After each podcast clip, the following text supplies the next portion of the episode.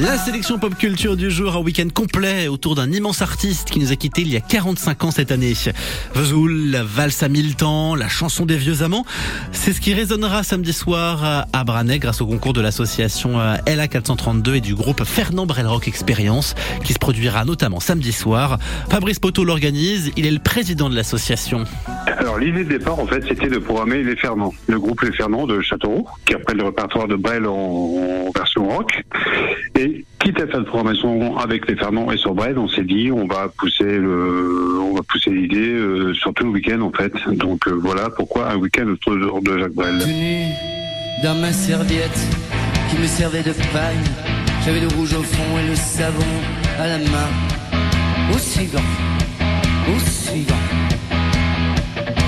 J'avais juste 20 ans et nous étions 120. Être le suivant de celui qu'on suivait. Au suivant, au suivant.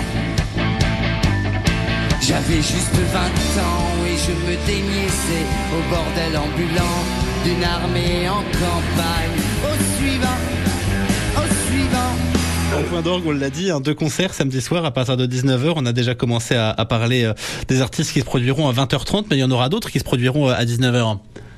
C'est ça, c'est Sylvain Picot, le grand retour de Sylvain Picot, euh, artiste berruyer, qui, qui, qui dépeint, qui dépeint tout ce qui l'entoure, un petit peu comme faisait Brel. C'est pour ça que ils sont pas du Brel, mais euh, la démarche est un petit peu la même. Donc euh, c'est le grand retour de Sylvain, donc on est heureux de l'accueillir à Brivé. Alors parmi tous les événements de ce grand week-end, il y aura une conférence qui s'appelle Brel et Rebrel. Ce sera samedi à 18h.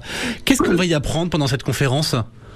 Alors, c'est une conférence de Rémi Borion, qui est un passionné de Brel, qui a écrit sur Brel et qui connaît beaucoup. Euh, alors, il m'a appris des choses, moi, sur l'histoire de Brel et la région du, du Berry et du centre. Il y, a beaucoup, il y a beaucoup de petites histoires sur Brel et la région centre. On apprendra beaucoup de choses, euh, des, des petites anecdotes, en fait, sur, euh, sur la- le rapport entre Brel et la région. C'est vrai? Il y a beaucoup de beaucoup d'histoires entre entre Brel et, et la région et le Berry notamment?